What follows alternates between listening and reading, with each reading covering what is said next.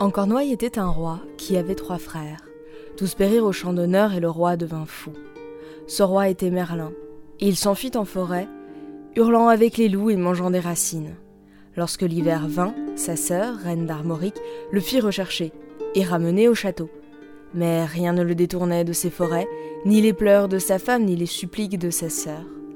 Après quelques prophéties, on le laissa retourner au Frima sous le couvert des chênes. Bien qu'il eût permis à son épouse de se remarier, puisqu'il ne voulait plus assister à la société des hommes, il fit vœu de tuer son successeur s'il venait à le croiser. Les étoiles, malheureusement, annoncèrent la noce.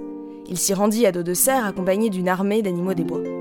Évidemment, il y croisa l'époux, et le tua avec les bois de sa monture avant de s'enfuir vers sa tanière. Quelques mois plus tard, il revint voir sa sœur et demanda qu'on lui construise une demeure à sept fenêtres, un observatoire spatial.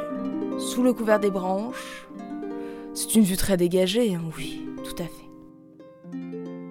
Les années passent et l'on consulte de plus en plus le devin, bien qu'il faille écumer les bois pour le trouver. Un jour, un chevalier du roi Arthur le fait quérir au sujet d'une source nouvellement apparue. Il lui annonce que le roi vient d'être transféré à Avalon auprès des sept fées pour retrouver ses forces. Et la vie, parce que ça peut toujours servir. Cependant, le devin goûte l'eau de la source et hop, pouf Il retrouve la raison, ses pouvoirs et redevient un bon chrétien. Euh, ouais, c'est magique.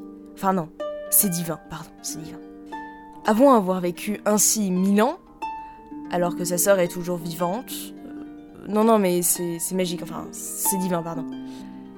Il se sent trop vieux, oh, tu m'étonnes, pour succéder au roi d'Armorique.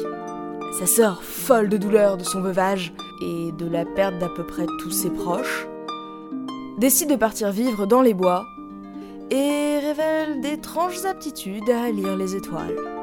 Qu'est-ce qu'Arthur fait dans cette histoire? Pourquoi faire quérir un fou caché dans les bois? Et comment la politique du royaume de Bretagne se résoudra-t-elle?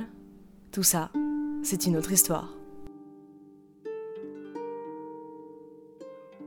Cette histoire nous est contée par Godefroy de Montmousse au XIIe siècle.